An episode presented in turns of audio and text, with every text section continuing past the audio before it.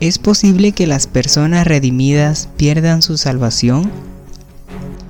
La Biblia dice no.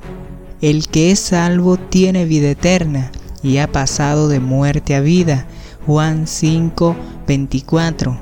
Vida eterna por definición no puede ser temporánea. Es la posesión actual de todos aquellos quienes verdaderamente confían en Jesucristo.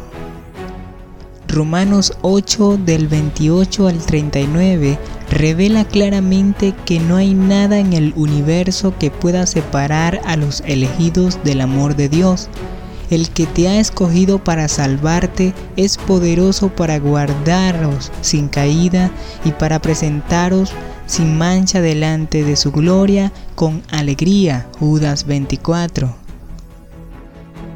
De acuerdo con las escrituras, las personas que profesan conocer a Cristo por un tiempo y luego lo niegan nunca fueron salvos. En 1 de Juan 2:19 dice, salieron de nosotros, pero no eran de nosotros, porque si hubieran sido de nosotros, habrían permanecido con nosotros, pero salieron para que se manifestase que no todos son de nosotros.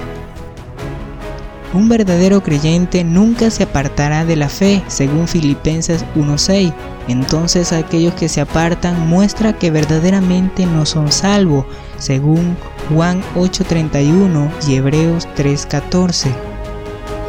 Sin embargo, cada creyente verdadero puede pecar y por eso puede traer falta de seguridad de salvación. Según Salmo 51.12, falta de crecimiento nos puede robar confianza de que somos hijos de Dios, segunda de Pedro 1.9. Queremos informarte que si te ha gustado nuestro contenido, por favor puedes suscribirte a nuestro canal para que no te pierdas ninguna actualización del mismo.